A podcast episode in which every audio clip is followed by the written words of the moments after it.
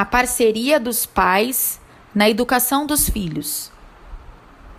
Ao contrário do que se possa pensar, a responsabilidade de educar os filhos é prioridade dos pais, não só da mãe, mas também do pai.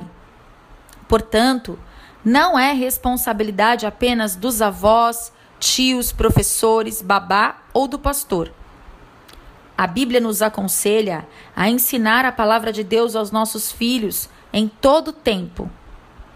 Quando estivermos assentados em casa, andando pelo caminho, ao deitar, ao se levantar, isso está em Deuteronômio capítulo 6, verso 7 e também no capítulo 11, verso 19.